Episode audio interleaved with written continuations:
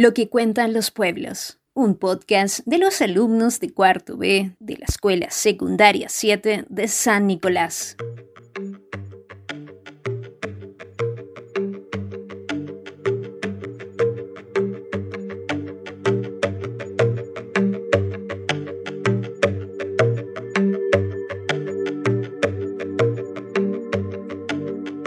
El cuerpo de la rebelión zapatista es, es indígena, el corazón de su rebelión es el de la dignidad de todos los excluidos que en el mundo en contra del poder. Cuentos del subcomandante Marcos.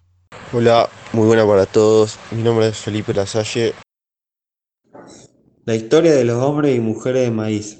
El texto hace referencia a los primeros habitantes aborígenes, que eran dueños de sus tierras. Por eso dice que tenían corazón de maíz, porque cultivaban y cosechaban sus propios alimentos.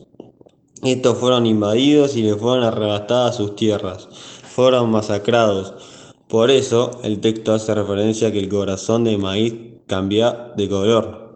Lo que quiere decir con esto es que fueron sus tierras quedaron en el poder de los invasores, por ejemplo los españoles. En la actualidad sigue ocurriendo lo mismo con el proletariado, quienes se encuentran bajo el yugo del capitalista. Al haber tan poco trabajo, el campesino accede a trabajar por un salario mucho menor al que le corresponde.